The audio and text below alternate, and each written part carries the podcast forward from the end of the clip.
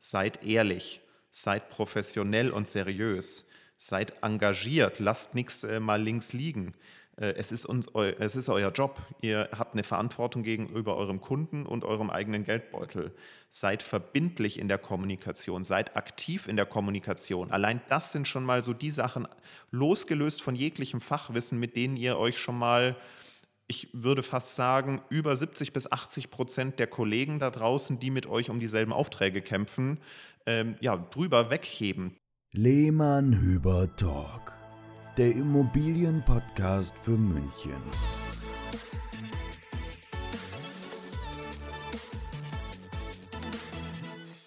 Herzlich willkommen, hier sind wieder der Marc und der Sebastian. Servus und ein Hallo zum Lehmann Hüber Talk.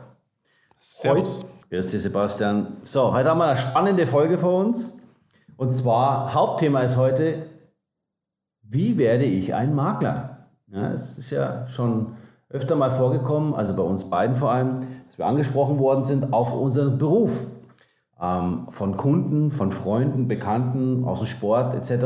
Also, und da stellen wir immer wieder fest, und zwar eigentlich regelmäßig fest, dass es so ein bisschen ein falsches Bild gibt davon, was ein Makler so tut, was man überhaupt tun muss, um ein guter Makler zu werden, was die Hürden sind, aber vor allem, was wir eigentlich tun. Ja? Und das, das, das, dieses etwas verfälschte Bild in der Öffentlichkeit, so nenne ich es jetzt mal, wollen wir mit der Folge mal ein bisschen grad rücken und einfach mal ein bisschen aufklären, worum es in unserem Beruf überhaupt geht und wie der Weg zum einem Makler denn überhaupt aussehen könnte. Ich glaube, es vergeht kaum eine Woche, wo ich nicht zu hören kriege, ja Mai, euch Makler geht es ja gerade so gut jetzt, wo die Nachfrage seit vielen Jahren so groß ist und die Preise so hoch sind, ja. so nach dem Motto, ihr habt ja gerade ein leichtes Leben.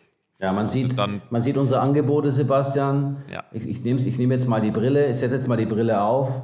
Klar. Ähm, man geht auf unsere Homepage, man sieht die Angebote. Natürlich Münchner Umland oder Münchner Stadt Preisniveau, schlägt die Hände über den Kopf zusammen und denkt sich, meine Herren, 3,57 Prozent von einer Million und dann rechnet man das vielleicht mal im Kopf durch und dann, wenn man noch, wenn man so fit ist, äh, hat man vielleicht auch noch, weiß man dann auch, dass äh, beide Provisionszeiten dann da sind und dann heißt es gleich, ja, und morgen kauft ihr euch jetzt die Villa auf Mallorca und den, äh, den Porsche.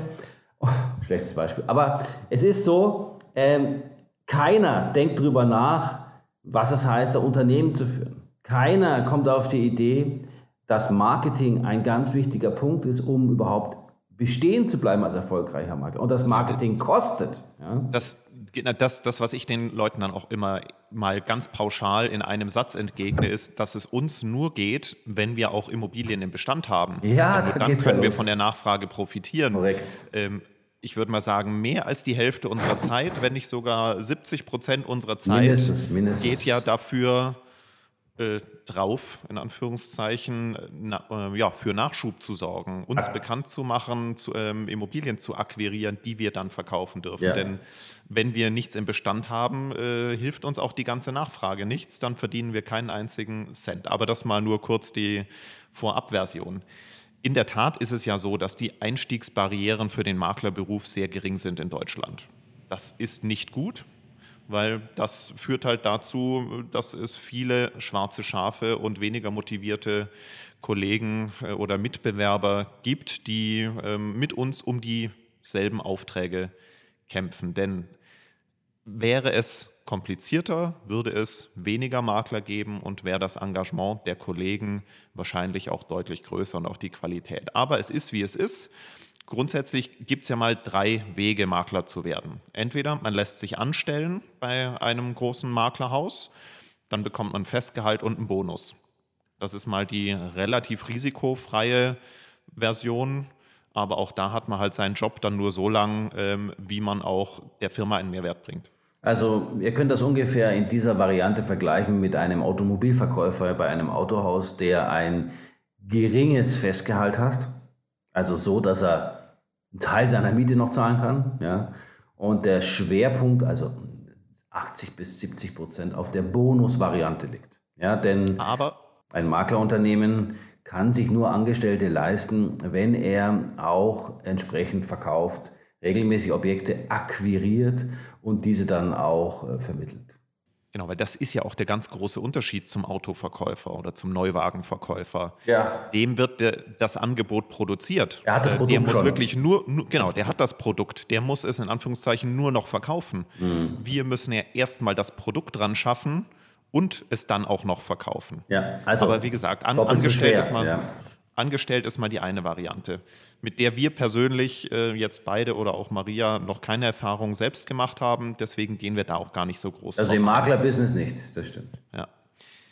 Zweite Version, mit der wir ja auch gestartet sind, das Thema Lizenznehmer sein in einem Franchise-System. Das heißt, man schließt sich als selbstständiger Makler einem Büro an, was einer großen Marke angehört. Man Das ist, ja kein Geheimnis selbstständig. bei uns. Man ist selbstständig, Sebastian. Ja, man hat einen Gewerbeschein, man ist, man ist äh, eigener Unternehmer, Einzelunternehmer, wie es so schön heißt. Aber man ist nicht allein. Man ist in Gesellschaft anderer Einzelunternehmer und genießt einige Dinge, die schon vorbereitet sind. So kann man es eigentlich sagen. Also man, man geht ein bisschen in ein gemachtes Nest, Nest. was zumindest die Infrastruktur angeht, die Unterstützung. nicht die Objekte. Richtig. Das ist nicht Wobei- wieder die Objekte. Genau, nicht unbedingt, ähm, wobei natürlich eine große Marke, wenn man sich der anschließt, die schon einen gewissen Effekt hat, dass man nicht als ähm, der komplette Anfänger wahrgenommen Ja. wird, sondern schon über den Markennamen vielleicht ähm, das ein oder andere Objekt, wir nennen es halt Objekt, das ist immer das böse Wort, also äh, Verkaufs- oder Vermietungsimmobilie an euch herangetragen wird. Chance und Risiko. Risiko ist nun mal bei so einem Franchise-Unternehmen, dass es auch äh, der schlechte Ruf auch auf euch zurückfällt, obwohl ihr nichts dafür könnt. Im Gegenteil natürlich dann positiv ist, wenn, diese, wenn dieses Franchise-Unternehmen einen positiven Auftritt macht draußen, dann profitiert ihr natürlich mit davon. Ja, also das ist äh, das, das eine und das andere, was man wissen sollte. Ähm, denn ähm, das, das, das kann manchmal nach hinten losgehen, aber auch nach vorne. Genau. Also nachher, wenn wir euch ein paar Tipps geben, wie wir glauben, dass der sinnvolle Einstieg in die Branche wäre, werden wir auch darauf nochmal eingehen. Dritte Version, neben Angestellt und Lizenznehmer, ist dann natürlich komplett eigene Firma, eigenes Unternehmen, alles ganz allein von Null an aufbauen. Man hat dann natürlich das komplette unternehmerische Risiko, aber halt auch komplett die Chancen und die maximalen Verdienstmöglichkeiten, theoretisch. Man hat auch die maximalen Verlustmöglichkeiten, aber das ist ja immer das, was die äh, was das Volk bei uns so sieht, ob jetzt im privaten Umfeld oder aus dem Kundenkreis, ist ja dann mal, ja, der kriegt ja dann die ganze Provision selber. ja, das Ja. ist, äh, theoretisch ist das mal so, Ja, äh, Ja. dass wir natürlich auch Steuern zahlen müssen und Kosten haben äh, Nein. und davon deutlich Nein, weniger übrig bleibt, als was da steht. Aber das wäre dann nochmal ein Thema für eine, für eine andere Folge. Aber ich glaube, das sollte auch jeder mit äh, halbwegs äh, Sachverstand. Äh, Aber es ist für viele nicht greifbar, Sebastian, und das ist der Punkt. Ja? Ähm, äh, man sieht, man, man merkt, man weiß, also man kriegt ja auch nicht mit, wie unregelmäßig ja, solche Provisionen eingenommen werden. Ähm, äh, ein Makler muss eine ganz, an, äh, ganz andere Rücklagendiplomatie äh, oder Verhalten haben. Ja? Äh, Um, Umgang mit Geld, ja. Man, Ja. man ist Unternehmer, man hat eine eigene Firma. Richtig, aber ja, es ist jetzt nicht so, dass äh, jemand, der ein Produkt hat, einfach so grob sagen kann, passt schon, läuft jeden Monat ungefähr gleich, ja, bisschen Steigerung drin. Es ist wirklich unterschiedlich. Sei es der Unterschied in den Kaufpreisen von den Objekten, ja, die man hat, groß, klein, Vermietung, Verkauf. Also es ist eine, ein Potpourri an, an, an Umsatzgrößen, ja, die man ähm, ja dann hat. Und man muss natürlich auch gucken, wie man haushaltet mit seinem Geld, auch was das Thema Wachstum und Marketing anbelangt. Ja. Und da kenne ich ganz viele, die, ich sage jetzt einmal, von der Hand in den Mund leben, ja, aber keine Langfristigkeit dahinter sind. Also man muss langfristig planen. Deswegen, ich kriege immer so ein bisschen einen Hals, wenn jemand sagt, Mensch, jetzt hast du die Wohnung verkauft, sauber, ne, jetzt kannst du ja schon mal dreimal warm essen gehen. Ähm, es gibt da draußen sehr wenig Verständnis für Dinge, die wir im Hintergrund tun müssen, damit wir auch morgen noch als Lehmann Hüber Immobilien tätig sein können. Ja? Aber ich will es auch nicht einfach jedem erklären müssen. Aber Deswegen es machen wir die Podcast-Folge, da können wir jetzt immer es drauf verweisen, wenn wir wieder damit konfrontiert Es werden. ist nicht so einfach, als wenn man sagt, du, ich bin Angestellter hier bei A und B. Es ist ja auch eine Typfrage, ob man eher Angestellter oder Selbstständiger sein möchte. Also Ja. ich kenne, also für mich wäre angestellt sein in dieser Branche nichts. Du kennst es ja gar nicht. Ich, ich, ja, richtig, das kommt noch dazu. Ich war in meinem Leben noch nie angestellt, abgesehen von ein paar Studenten-Nebenjobs. Jetzt werden ein paar da Also ich- draußen sagen, oh, der Glückliche. Max, ja, sehe ich, sehe ich genauso. Also bei mir fing es wirklich an mit einem Praktikum während dem Studium, um das auch nochmal aufzuzeigen. Was war eigentlich überhaupt unser Weg zu dem Punkt, wo wir heute sind, dass es jetzt von außen relativ einfach aussieht, unser Job. Also das äh, ist, fing bei mir 2006 an, während dem Studium ähm, habe ich in einem Maklerbüro äh, für neun Monate ein Praktikum gemacht. Das hat mir dann so Spaß gemacht, dass ich gedacht habe, jo, das ist der Weg, den möchte ich weitergehen. Habe dann, also ihr wisst ja auch, Remax damals, ähm, habe dann ähm, meine interne Ausbildung bei denen gemacht, was auch super wichtig ist, komme auch später noch dazu Die ist klasse, ja. ähm, war dann zehn Jahre dort Lizenznehmer, ähm, einen großen Teil davon mit dir, Marc und Maria, auch zusammen im selben Büro, wisst ihr ja auch schon da draußen. Und jetzt seit 2017 haben wir halt unsere eigene Firma, aber äh, ich hätte nicht 2006 oder 2010 oder 2012 ähm, eine eigene Firma aufbauen können. Das, da fehlte einfach noch so die, ja, Bekanntheit von uns als Personen draußen am Markt, die Vorarbeit, der Kundenbestand ähm, und so weiter. Ja, und die Mechanismen am Markt, wie denn der Markt funktioniert oder überhaupt der richtige Weg zum richtigen Ziel ist, wenn du Makler wirst. Denn äh, du kannst natürlich jetzt nicht den Größten spielen und hast nicht gleich ein Werbebudget von ein paar Millionen zur Verfügung. Ähm, Aus, außer du bringst es aus irgendeiner Abfindung oder es mit. familiärer Unterstützung mit. Ja, musst aber dann auch wissen, wo du dieses Geld einsetzt und ein Verständnis dafür haben, dass du in gewissen Bereichen halt professionelle Hilfe annimmst. Auch, auch das kommt gleich noch, äh, Ja. wo, wo wir das Gefühl haben, dass Bei mir war es ja so, Sebastian, ich war Angestellter seit 18 Jahren im Vertrieb, ne, hab, hab am, war am Schluss als Key Account Manager für verschiedene Konsumgüterfirmen, Marktführer am Markt tätig.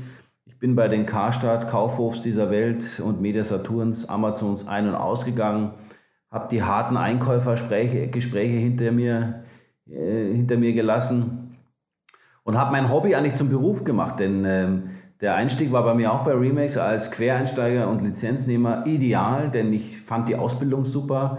Das Working äh, und Study on the Job war auch super. Das heißt, ich konnte das, was ich gelernt habe, eigentlich gleich umsetzen. Jetzt war aber das Thema Automobil und Immobilie schon immer mein Hobby.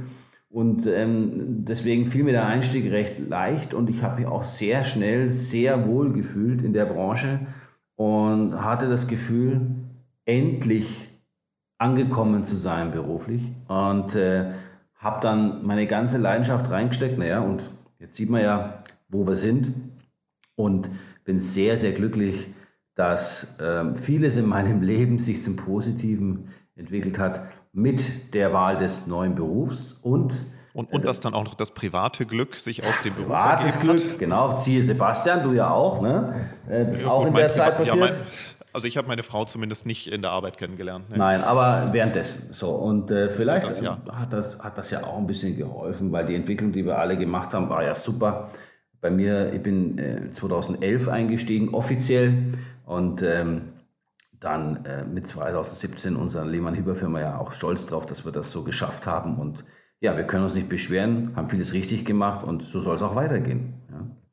Brechen wir es jetzt mal runter auf das, was wirklich rein bürokratisch die Voraussetzungen sind. Wie gesagt, auf das Thema Angestelltsein gehen wir jetzt nicht ein, aber wenn ihr euch als selbstständiger Lizenznehmer oder gleich mit einer eigenen Firma in der Branche äh, einnisten wollt, dann braucht ihr erstmal eine sogenannte Maklererlaubnis. Das heißt also die behördliche Erlaubnis nach Paragraph 34c der Gewerbeverordnung. Da geht ihr einmal zum Kreisverwaltungsreferat, bringt ähm, ein paar Nachweise mit, dass ihr in den letzten fünf Jahren ähm, keine Insolvenz hattet, keine Steuerschulden habt und keine Vorstrafen, also Führungszeugnis vorlegt und dann legt ihr einen dreistelligen Betrag hin. Ähm, bei uns waren es damals, ich weiß es gar nicht mehr genau, ich glaube circa 700 Euro für normalen Gewerbeschein plus Paragraph 34. Keine Ahnung, ein bisschen ja. weniger. Sowas, 600 Aber irgendwas, ist, ja. Ja, ist, ist auch von Gemeinde zu Gemeinde unterschiedlich. Und ist schon aber wieder rechnet länger mal her. Mit, Ja. ja. eben. Ja, ist äh, bei mir 13 Jahre her. Also das ist sicher nicht günstiger geworden. Mhm. Also rechnet mal mit einem Invest für die Bürokratie im, von einem höheren dreistelligen Betrag. Das große Problem ist für die Branche, man muss keinerlei Fachwissen nachweisen. Ich sage jetzt mal Sobald ganz provokativ, Sebastian, das große Problem für die Kunden Ja, ist, dass der Makler, der da jetzt zum, äh, in die Pestalozzi, nee, wo- in die Potschi-Straße fährt, ja, zum Kreisverwaltungsreferat, Ruprechtstraße, ja. Ruprechtstraße, dass der einfach äh, keine, Ruppert. keinen Nachweis, keinen Nachweis äh, dabei haben muss. Also er ist, also jeder, jeder, der das Geld mitbringt, kann theoretisch, ja, nicht vorbestraft ist etc., sich einfach mal einen Gewerbeschein holen. So, und das ist, naja, jetzt noch mal ein bisschen Darf man angepasst vom worden ersten Tag auf die Kunden losgelassen und darf losgehen. Also das wird nicht bei, bei Versicherungen gemacht. Ja, das wird also für die Finanzberater ist das äh, nicht machbar. Nee, ist es nicht. Du brauchst heute Ausbildungen etc. und auch bei den Versicherungen ebenfalls. Und ich glaube, dass das, ich meine jetzt mit den Fortbildungsmaßnahmen, ein, ist zwar ein Tropfen, der jetzt auf einen nicht ganz so heißen Stein fällt, ja, das ist schon mal besser geworden. Es, ich habe das Gefühl, dass schon einige schwarze Schafe wieder raus sind aus dem Job. Aber Sebastian, wir haben ja auch Erfahrungswerte, wie viele Makler denn, nachdem sie sich den Maklerschein geholt haben, dann tatsächlich nach einem Jahr überhaupt noch in diesem Bereich tätig werden. Denn, wie wir schon am Anfang erzählt haben, der Job ist es, nicht nur Türen zu öffnen, Wohnungen zu zeigen, zu glänzen, die Zähne zu zeigen und dann äh, die Weißen zu lächeln. Dann wieder in die Corvette zu steigen. Und dann wieder in die Corvette zu steigen und dann davon noch ein Video zu machen, sondern es geht hauptsächlich um die Objektakquise. Ja?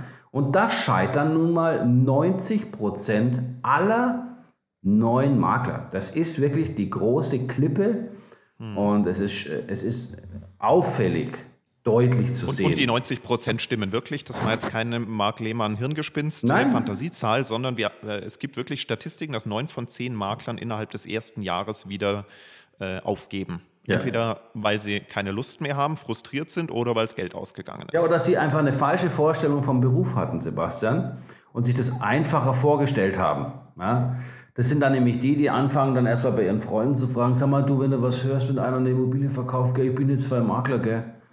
So, und dann hat er sich vielleicht noch eine Homepage gebastelt. Ja? Und da- das Schlimme ist ja, dass man mit dieser Frage ja auch als ähm, neuer Makler Aufträge kriegt. Man wird ja von der Verwandtschaft unterstützt, dass die Verwandtschaft aber gar nicht weiß, was für eine Handlampe sie sich da manchmal äh, als Immobilienmakler holen und überhaupt keinen Mehrwert draus ziehen, Null. sondern Null. äh, eher karitativ dem den Auftrag geben. Ja. Äh, das kriegen wir auch gelegentlich mit. Wie wie gesagt, es ist grundsätzlich nicht der Nachweis von Fachkenntnis erforderlich, aber wir empfehlen natürlich ganz klar, nehmt euch eine der Möglichkeiten, euch ausbilden zu lassen.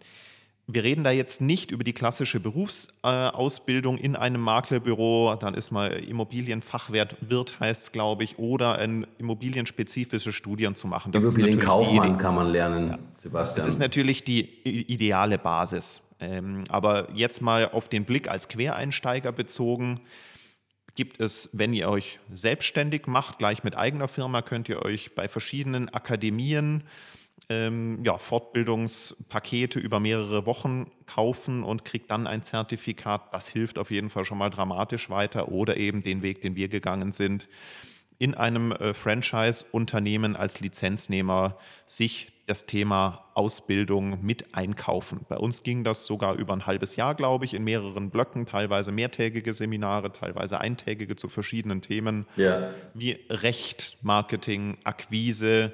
Also vor allem das Thema Recht ist halt wichtig, Mietrecht, WEG-Recht und äh, Thema Bewertung und ähm, Immobilienpräsentation, wobei da noch viel, viel zu wenig Wert drauf gelegt wird. Ja, ja. Neu ist jetzt äh, seit 2018 eine äh, vorgeschriebene Fortbildungspflicht. Nämlich, ihr müsst, na, also auch wir, jeder Makler, der ähm, aktiv ist, muss pro Dreijahreszyklus 20 Stunden Fortbildung nachweisen. ja. Wir wissen zwar noch nicht genau, wo man die nachweisen muss, das ist immer nur stichprobenartig. Also wir machen das, wir haben den Schein da, Ja. aber es ist jetzt nicht, dass man es standardmäßig irgendwo vorlegen muss, sondern wenn man gefragt wird, muss man es halt nachweisen. Und Sebastian, und, wir machen das ja nicht, weil es jetzt eine Pflicht ist. Also wir bilden uns sowieso fort. Ähm, wir, haben, ja. Äh, wir besuchen regelmäßig Seminare. Wir, wir sind in unserem Job viel zu leidenschaftlich und zu interessiert daran, als dass wir äh, sowas schleifen lassen. Die Welt ähm, dreht sich ja auch weiter logisch, in unserer Branche. Wir logisch. müssen ja auf dem Laufenden bleiben. Also wenn äh, der Makler, wie wir jetzt sind, der Makler 2.0, sage ich immer so schön, die neue Generation, ja, wenn es da weitergeht Richtung 3.0, dann sind wir dabei. Logisch. Ich will ja den Trend nicht verpassen. Warum? Ich will es meinen Kunden bieten können. Ja? Und ähm, deswegen ist, liegt es in unserer Natur, uns sowieso fortzubilden. Dann haben wir zumindest schon mal den ersten großen oder die ersten zwei großen Punkte, nämlich ähm, seine Gewerbeerlaubnis zu haben und sich aus eigener Motivation ins Thema reinzuarbeiten. Aber das können wir halt auch sagen aus eigener Erfahrung. Erst im Alltag lernst du wirklich was Relevantes. Das ist ja. ja. genau dasselbe. Das gilt ja nicht nur für unsere Branche. Das ist ja, soweit ich weiß, in jeder Branche so. Das, was man in der Schule oder in der Ausbildung lernt, ist eine gute Basis. Aber das Leben kommt erst danach. Man kann es mit einem Anwaltsberuf vergleichen, grob. Ja, dass kein Fall dem anderen so haargenau gleicht. Äh, das ist auch bei den Immobilienfällen, die wir haben, wirklich so. Es gibt wirklich äh, kaum Immobilien, die äh, einander identisch gleichen im Fall. Es ist im ganzen Prozess so viel zu beachten und es kommen immer wieder Überraschungen hervor und man lernt nie aus in diesem Beruf. Es ist ja. wirklich unglaublich, Sebastian, jetzt auch mit diesem projektierten Objekt in Grafrath, was wir haben. Ja. Das sind wieder Themen, kommen Themen auf, die wirklich sehr interessant sind, neue Herausforderungen. Und das zeichnet eigentlich auch einen guten Makler aus, dass er eben von diesen Objekten lernt, ja, die Erfahrung sammelt, um sie dann für die nächsten Objekte und für die nächsten Kunden vor allem wieder neu einzusetzen. Ja, so bin ich ja ins Thema Erbbaurecht reingekommen. Ja. Auch äh, relativ in einem meiner ersten Jahre wurde ich von einem Kunden gefragt, ob ich ihm äh, eine Bewertung äh, für seine Wohnung im Erbbaurecht machen kann ich, das habe ich vorher auch nirgends gelernt, ähm, aber ich habe mich dann halt eingelesen. Inzwischen haben wir darauf aufgebaut äh, mit, den, äh, mit der DEKRA-Zertifizierung äh, zum Sachverständigen für Immobilienbewertung. Ja. Da war auch ein Blog-Abbaurecht mit dabei. Aber man kann sich sehr gut mit Literatur ähm, oder auch online in viele Themen reinarbeiten. Aber ja, die Praxis kommt äh, im täglichen Tun und wir lernen auch nach 15 Jahren, wie du gesagt hast, jeden Tag oder zumindest jeden Monat noch irgendwas Neues dazu. Ich habe dir, ja schon mal, hab dir ja schon mal vorgeschlagen, Sebastian, dass du äh, Kurse gibst zum Thema Erbbaurecht.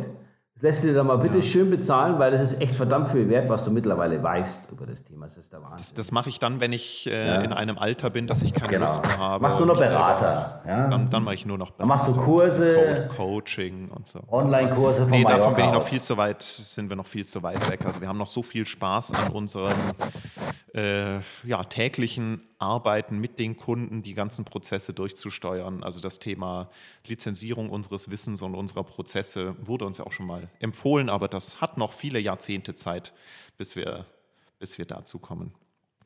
Zweiter Punkt, natürlich neben dem Detailwissen und ja, dem, dem, Lernen an neuen Fällen ist natürlich auch der Umgang mit Kunden. Klar hat jeder ein normales Verständnis dafür, wie man mit anderen Menschen umgeht, auch im Geschäftsverkehr. Mhm. Aber die Routinen zu entwickeln, wie man jetzt äh, Besichtigungen vorqualifiziert, wie man sich bei Besichtigungen verhält, wie man Besichtigungen nachbearbeitet. oder überhaupt einmal Kunden, also Software nutzt um, die, um das, das, Kundenmanagement zu organisieren.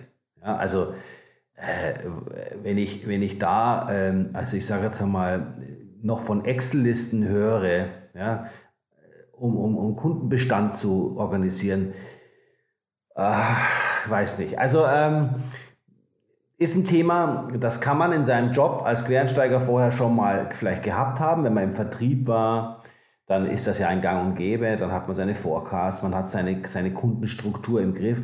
Wenn man nun mal aber aus einem anderen Berufsbereich kommt und hat noch nie etwas mit einer Stammdatendatei zu tun gehabt und heute können diese äh, Daten, also diese, diese, heute kannst du zig Funktionen nutzen, um wirklich deinen Kundenbestand toll zu organisieren.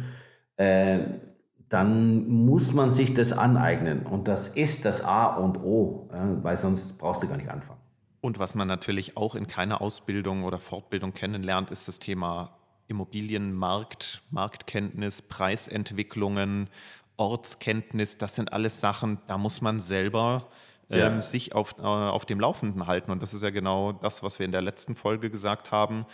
Ich mache da halt meine Statistiken für mich selber, bringe Statistiken von anderen Analysten zusammen und mache mir mein eigenes Bild draus. Und das fließt halt dann alles in unsere Bewertung und in fachkundige Kundengespräche mit ein. Ja. Und in unserem Fall, Sebastian, das kann man ja auch mal sagen, ist es so, wenn du alleine bist, hast du natürlich den ganzen Rucksack auch alleine zu tragen und auch die Pflichten zu erfüllen. So. Wenn man jetzt als Team arbeitet, und bei uns ist es ja glücklicherweise so, dass wir äh, alle das tun, was uns wirklich Spaß macht und uns die Aufgaben schön verteilen, dann ist man natürlich auch noch mal ein bisschen besser dran, wenn man vielleicht einen Partner hat, der vielleicht ähm, ja, einen anderen Charakter hat und der eine vielleicht mehr der Zahlenmensch ist und der andere eher der emotionale Akquisemeister. Ja, also, der eine lieber telefoniert, der andere lieber E-Mails schreibt. Ja, zum Beispiel.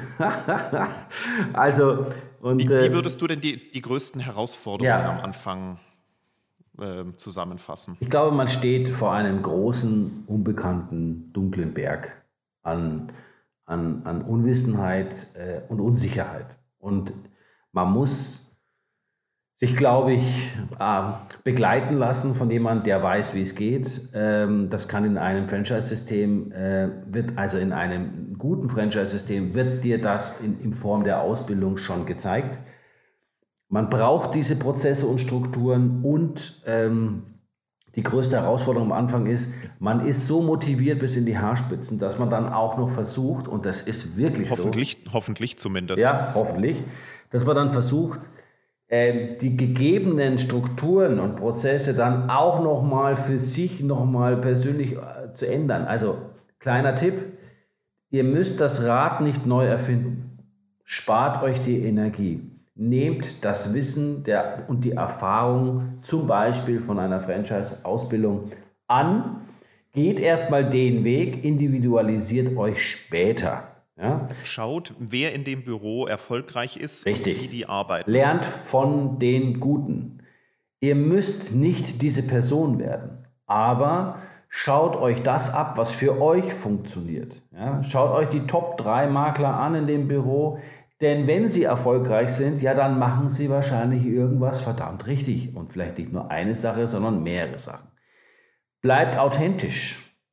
Denn ähm, man muss als Makler jetzt nicht in eine Rolle schlüpfen, um eine gewisse Rolle zu erfüllen. Es ist nicht so, wir haben nicht mehr 1985 oder 92, bei manchen Kollegen denke ich das immer noch, die dann, ähm, die, okay, ähm, seid ihr selbst, denn wenn ihr authentisch seid, kommt ihr beim Kunden gut an, ja, aber nichts geht über das professionelle Fachwissen und die Erfahrung, die könnt ihr am Anfang nicht haben, aber ähm, wenn man Antworten nicht weiß, klärt sie, kein Kunde ist euch sauer, wenn ihr ein, zwei Stunden später die richtige Antwort liefert, weil ihr gerade äh, eingestiegen seid. Ich habe das auch so gemacht, dass ich gewisse Antworten mir einfach aufgeschrieben habe, Fragen aufgeschrieben habe und diese Antworten erst später geliefert habe, der Kunde dankt es euch. Ja? Also nicht im falschen Eifer jetzt hoppla hopp irgendeine Aussage treffen und hey, als Makler falsche Aussagen treffen. Also das lernt er dann auch im richtigen, im richtigen Kurs. Das kann richtig böse Folgen haben. Und erwartet auch nicht, dass ihr in den ersten 12 bis 18 Monaten schon relevantes Geld verdient. Ja. Am Anfang ist Lernphase. Am Anfang müsst ihr euch erstmal bekannt machen. Ihr müsst Kunden akquirieren.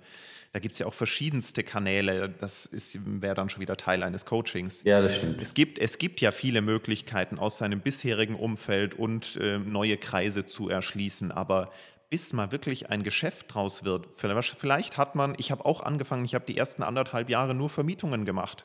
Mhm. Und zwar, indem ich äh, Zeitungsanzeigen, private Zeitungsanzeigen, das gab es damals 2006 noch, ähm, durchforstet habe und die Vermieter angerufen habe und gefragt habe, ob ich sie bei der Vermietung unterstützen darf. Ja. Und ähm, manchmal kriegt man den, den Telefonhörer ums äh, Ohr geschmissen. Damals gab es noch Telefonhörer. Ähm, und manchmal ähm, ja, läuft man dann doch äh, offene Türen ein. Also, also. Es, ist, es ist absolut ein Geduldsspiel, sowohl finanziell als auch mental. Du musst ein Mensch sein, der klar damit kommt, dass du mehr Neins bekommst wie Ja's. Also mehr Absagen das, wie Zusagen. Und ihr dürft es nicht persönlich nehmen. Ähm, das muss man lernen. Also äh, wenn du im Vertrieb warst, dann kennst du das. Aber wenn du das nicht kennst, musst du damit klarkommen. Äh, denn es ist so, dass von 50 Kontakten oder sagen wir es mal von 100 Kontakten ja, wird am Anfang ein, zwei maximaler Geschäft werden oder ein mittelfristiges Geschäft werden. Du musst aber 100 Leute kontaktieren, um eben diesen Benefit überhaupt rauszuziehen. Und das unterschätzen ganz viele Leute, weil wir wieder bei dem Thema sind. 70 bis 80 Prozent der Tätigkeit eines Maklers und vor allem, wenn du anfängst, besteht darin, Objektakquise zu betreiben und Eigenmarketing. Damit bist du ja, erstmal beschäftigt. Ja, vor allem sich erstmal selber zu analysieren, seine eigene Persönlichkeit in Einklang mit dem Beruf zu bringen, zu mhm. schauen, wo sind die eigenen Stärken. Ich bin halt komplett, und das wusste ich von Anfang an, ich bin der verbindliche, genaue Zahlenmensch. Und äh, ja, das, deswegen, das, darauf habe ich dann halt auch meine, meine Stärken aufgebaut, dass ich einfach meine Kunden mehr mit den Fakten überzeugt habe oder mit Ruhe, mit Empathie, keine Ahnung. Das muss jeder für sich selber rausfinden. Man muss aber schauen, was sind deine äh, persönlichen Alleinstellungsmerkmale und Stärken und darum herum musst du deine äh, Positionierung in der Branche aufbauen. Das, das, ist das, was du gesagt hast vorhin, Marc. Authentisch sein. Sei du selbst. Geh nicht, versuch nicht der erfolgreiche Makler aus deinem Büro zu werden, ja. sondern sei du selbst, aber schau dir Prozesse an. Und jetzt können wir einfach zum Schluss der Folge nochmal so einen Leitfaden geben, wenn ihr jetzt noch nicht abgeschreckt seid. Wie kann es denn klappen, wenn ihr jetzt sagt, ich möchte Makler werden? Und wie gesagt, das Thema Angestellten-Dasein haben wir jetzt in unserer Argumentation mal rausgenommen. Ähm, es geht einfach mal los mit dem Reinschnuppern. Äh, schaut einfach mal, ist das wirklich was für euch? Macht ein Praktikum. Ähm, das kann sechs Wochen sein, das kann äh, drei Monate sein. Ihr müsst halt einen Praktikumsplatz finden. Ich kann schon mal dazu sagen, nein, wir äh, bieten keine Praktika an. Wir haben da einfach nicht die personellen Ressourcen dafür und auch nicht die zeitlichen Ressourcen. Und deswegen ähm, sucht euch aber ein großes Büro, ähm, wo ein Praktikum gemacht werden kann, wo ihr dann auch nicht nur Kaffee macht und kopiert, sondern mitgenommen werdet zu Terminen und an den Herausforderungen teilhaben dürft bringt euch ein finanzielles Polster mit, ja, dass ihr ein Jahr ohne Einkommen überleben könnt und zusätzlich ein Marketingbudget festlegt für das erste Jahr, in dem, was ihr auf jeden Fall benötigt. Also ihr müsst finanziell in der Lage sein, das erste Jahr zu investieren und finanziell die Fixkosten decken zu können. Also bitte nicht Makler anfangen. Also spielt bitte nicht Makler, ihr spielt wirklich um, um Kosten und es geht um viel Geld. Ihr müsst für diesen Beruf als selbstständiger Makler, ja, also wir sprechen immer also noch egal, egal ob, ob, eigenes Unternehmen, da braucht ja. ihr noch mehr Budget, ja. oder als äh, Lizenznehmer, das wäre sowieso die Empfehlung, äh, wenn es euch im Praktikum taugt, sucht euch erstmal einen Schreibtisch äh, als Lizenznehmer äh, in einem Franchise. Genau, da habt ihr, Unternehmen, ja. habt ihr die Büromiete nicht am Hals, ihr habt eine Kündigungsfrist, wenn es doch nicht klappt, von drei Monaten vielleicht. Also ihr seid eigentlich relativ schnell wieder raus, ihr tragt kein hohes Risiko, ihr zahlt aber monatlich eine Summe, Bürogebühr, Schreibtischgebühr, könnt das Marketing nutzen dieser Firma. Also das ist äh, das Praktikum äh, im Vergleich zum Praktikum auch ein toller Start. Und ich kann euch sagen, wer nach einem Jahr keinen Erfolg hat, der ist in dem Beruf nicht richtig. Ein Jahr müsst ihr euch geben, das braucht ihr, aber in, innerhalb von einem Jahr sollte etwas, nach dem Jahr sollte etwas spürbar da sein, damit ihr weitermachen ich, könnt? Ich, ich, ich, würde es mal kleine Erfolgserlebnisse nennen. Denn wenn ihr, wenn ihr glaubt, nach einem Jahr schon davon leben zu können, dann wäre das auch falsch. Ja, das ist richtig. Also es geht darum, ein Gefühl dafür zu haben, dass ähm, es sich positiv entwickelt, dass ihr mehr Kundenkontakte habt. Das ist der Erfolg, den ihr nach einem Jahr spüren müsst. Äh, geht nicht davon aus, im ersten Jahr äh, fünf Häuser zu verkaufen. Das wird sehr wahrscheinlich nicht passieren. Fangt klein an, aber spart vom ersten Tag an nicht an der Qualität. Und das ist nämlich genau das, was bei vielen passiert, äh, wenn es nach sechs Jahr, äh, Monaten äh, noch nicht so läuft, das Geld, ähm, die, die Rücklagen vielleicht langsam knapp werden, ja, dann macht man vielleicht mal eine Marketingaktion nicht oder druckt den Flyer doch nur auf 80 statt auf 300 Gramm Papier mhm. ähm, oder ähm, spart doch vielleicht den Fotografen bei einer Mietwohnung. Das ist der äh, Anfang vom Ende. Ihr müsst immer so tun, als wärt ihr maximal erfolgreich. Es muss nach außen so aussehen, als wüsstet ihr genau, was ihr tut. Ähm, und ähm, ja, als wäre das eure Handschrift. Gebt bei der Qualität keine äh, Kompromisse ein. Habt auch wenn es Geld eng wird. Habt Geduld. Ja, also das ist genau mein Satz, Sebastian. Also be patient, also habt Geduld. Ähm, es ist eine langfristige Thematik dieses, diesen Beruf mit Leben zu erfüllen. Es ist keine Sache, wo du sagst, okay, zack, zack, mache ich mal schnell Business und dann äh, geht es locker weiter. Es ist eher ein Marathon und kein Sprint. Und, und holt, das ist das, was du vorhin genau, gesagt hast. Holt genau, holt euch Hilfe. die Hilfe von außen. Ja? Aber auch hier Augen auf ja, und Verstand einschalten und natürlich nach eurem Budget das Ganze, deswegen auch die Planung für das Marketingbudget, ja, holt euch Hilfe von außen. Holt euch, arbeitet mit anderen Maklern zusammen, die es können, in Co-Listings zum Beispiel. Co-Listing, um es vielleicht zu erklären, weil das weiß da draußen äh, keiner. Also Listing ist in der Fachsprache, äh, Fachsprache der Auftrag für ein Verkaufs- oder Vermietungsobjekt. Ja. Ähm, und Co-Listing heißt, dass zwei Makler oder zwei Maklerunternehmen gemeinsam als Team den Verkaufsauftrag annehmen. Korrekt. Also da kann man sich halt auch die Unterstützung dazu holen. Ja.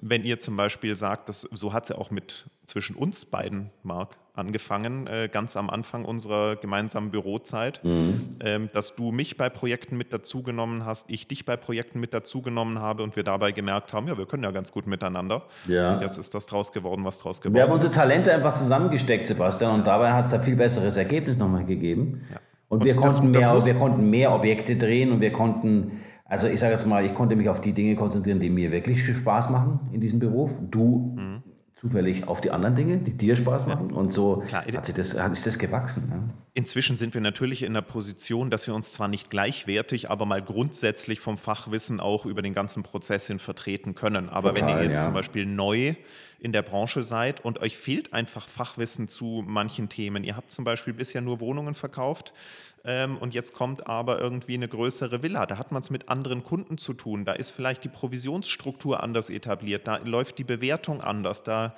ähm, ist man in einem anderen Marktsegment. Holt euch jemanden dazu für diesen einen Auftrag, ähm, der da Erfahrung hat. Lernt von ihm oder ihr und ähm, dann äh, könnt ihr daran wachsen und es in Zukunft auch selber machen. Das ist viel besser, im ersten Deal nur die Hälfte des Umsatzes zu machen, äh, als ähm, ja, sich seinen Ruf zu verbrennen, weil man meint, alles alleine zu machen, es aber falsch macht. Und liebe Zuhörer, wenn jetzt äh, hier äh, Leute brennen, die äh, das Thema machen für die Zukunft, ihr könnt natürlich solche Co-Listings oder diese Zusammenarbeit müsst ihr nicht mit einem Büropartner machen aus eurer Firma, ihr könnt das auch mit uns tun. Ja? Ihr kennt uns, ihr wisst, wie wir arbeiten, man kann das sehen, was wir tun. Und natürlich kann ein Makler aus Unternehmen A mit äh, uns zusammenarbeiten und man kann das auch dem Kunden prima verkaufen und darstellen. Also ist möglich. Äh, nehmt als Einladung das Ganze mal mit. Äh, wir helfen gerne und ja, Natürlich teilen wir uns dann die Provision, aber es geht ja darum, den, für den Kunden das beste Ergebnis zu erreichen. Auch wenn ihr ein Rookie seid, mit uns im Boot, ja, kriegen wir das sehr professionell auf die Bühne und auch zum erfolgreichen Verkauf. Und nebenbei gibt es noch einen charmanten Lerneffekt. Dann darf man nämlich bei uns ein bisschen mitgucken, wie es ausschaut. Und Hilfe von außen bezieht sich ja jetzt auch nicht nur auf Zusammenarbeit mit anderen Maklern, sondern auch, äh, was das Marketing angeht. Wenn ihr noch keine große Erfahrung habt mit Marketing, wie sollte ein, ich nehme jetzt immer mal wieder das plakative Beispiel Flyer, aber da geht es auch um Social Media Marketing. Ähm, da geht es um vielleicht, wenn es mal wieder erlaubt ist, Events zu machen für Kunden und so weiter. Äh, holt euch jemanden dazu, der Ahnung hat von Marketing. Äh, vielleicht auch eine Agentur, die weiß, wie sie euch und eure Stärken in die richtigen äh, Botschaften verpackt. All solche Sachen, also lieber nach Hilfe fragen, als es allein falsch oder schlecht zu machen. Ähm, ihr müsst oftmals wieder neu aufstehen, wenn es Rückschläge gab. Also gebt nicht auf. Äh, nur die Harten kommen in Garten, heißt es so schön. Wenn ich sage, dass neun von zehn Maklern den Beruf wieder aufgeben, äh, dann ist es auch so, dass wirklich die Harten übrig bleiben, die, die sich eben die geduldig sind und wieder aufstehen, wenn es Rückschläge gab oder wenn kurz vor knapp das Geschäft platzt, der Kunde absagt, der Käufer abspringt, etc. etc. Also, ähm, und ich kann euch auch versprechen, das hört nicht auf. Also diese Themen, die einen zurückwerfen, die hast du auch als professioneller langjähriger Makler. Du kannst damit nur dann später besser umgehen. Aber los wird man das nicht. Es gibt diese Risiken in dem Job und das macht das Ganze aber auch so spannend. Und, und letzter Punkt, den, den wir bisher jetzt gar nicht groß angesprochen haben, weil er eigentlich eh selbstverständlich sein eigentlich, sollte, sind so die, eigentlich. Genau, sind so die klassischen Tugenden. Seid ehrlich, seid professionell und seriös seid engagiert, lasst nichts äh, mal links liegen. Äh, es, ist uns, es ist euer Job. Ihr habt eine Verantwortung gegenüber eurem Kunden und eurem eigenen Geldbeutel.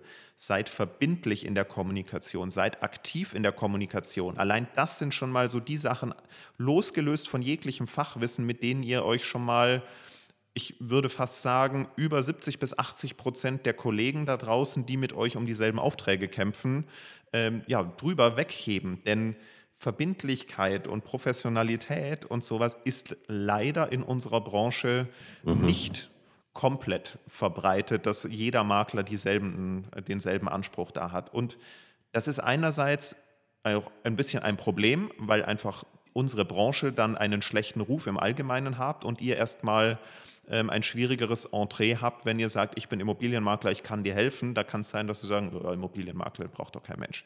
Aber seht es auch als Chance, denn sobald ihr mit den Kunden in Kontakt seid, wird der sehr schnell merken, dass ihr eben nicht diesem Klischee-Makler entsprecht. Und genau das ist ja das, wenn ihr bei uns auf die Website geht, lehmannhüber.de, was ganz vorne auf der Titelseite im Header steht, vergessen Sie alles, was Sie bisher über Immobilienmakler gedacht haben. Und wir kriegen regelmäßig die Bestätigung, dass wir diese Philosophie auch leben und wir anders sind. Und ähm, ja, das ist für jeden Neueinsteiger mal die Grundvoraussetzung. Jetzt war es viel Stoff für euch, ähm, vielleicht mehr als ihr gedacht habt, aber es ist nun mal ein umfangreiches äh, Berufsbild des Maklers. Ich hoffe, wir konnten euch jetzt mal so ein bisschen in die Tiefe führen. Und ich hoffe, wir konnten aufklären, dass der Beruf nun wirklich nicht einfach ist und wirklich seine Herausforderungen hat. Aber er macht uns richtig Spaß. Und wenn der richtige Mensch, der zu diesem Berufsbild passt, sich entscheidet, Makler zu werden, dann tut er sich selbst nicht nur einen Gefallen, sondern auch ganz vielen Kunden da draußen. Denn die wissen alle ehrliche, professionelle Dienstleistung auch zu schätzen. Und das ist da draußen auch echt bitter nötig bei diesem höchsten, teuren und guten Wirtschaftsgut. Wenn ihr Fragen habt, schreibt uns gerne auf info@lehmannhüber.de eure Fragen oder ruft uns an. Unter lehmannhüber.de findet ihr unsere Kontaktdaten. Es gibt immer eine ehrliche Auskunft und eine Antwort von uns. Ihr kennt uns. Wir haben keine großen Geheimnisse unter das Thema. Wir helfen gerne. Ähm, wir sehen das eher kollegial und wir sehen es auch positiv. Ähm, wir würden uns auch wünschen, dass es noch mehr gute professionelle Kollegen gibt, mit denen wir übrigens die es schon gibt, eben auch eng zusammenarbeiten. Ähm, und bitte, wenn ihr euch für den Beruf entscheidet, macht es richtig. Wow. Ein schöneres Schlusswort hätte ich gar nicht finden können. Also, ja, war, jetzt, war jetzt mal eine andere Podcast-Folge, ähm, aber. Berufsberatung von Lehmann Hüber war das, oder? Richtig, richtig. Und, wir, wir, sind gespannt auf euer Feedback, auf die Folge. Ja. Und wenn es sonst mal äh, Themen gibt, über die wir sprechen sollen, einfach uns auch an die bekannten Kontaktadressen eure Themenwünsche und Vorschläge schicken. Wir versuchen das alles aufzunehmen, nach und nach abzuarbeiten. Und ja, wir freuen uns drauf. Vergesst nicht, wenn ihr in eurem Umfeld äh, Menschen habt, die einen vertrauensvollen, guten, professionellen Makler wünschen, vielleicht planen, etwas zu verkaufen oder zu vermieten Vermittelt uns gern den Kontakt. Wir würden uns sehr freuen. Ähm, wir danken euch fürs Zuhören, hoffen, es war interessant und wir hören uns bald wieder zur nächsten Lehmann-Hüber-Talk Podcast-Folge. Bye bye, hier war der Marc und der Sebastian. Servus, Servus. gute Zeit. Ciao.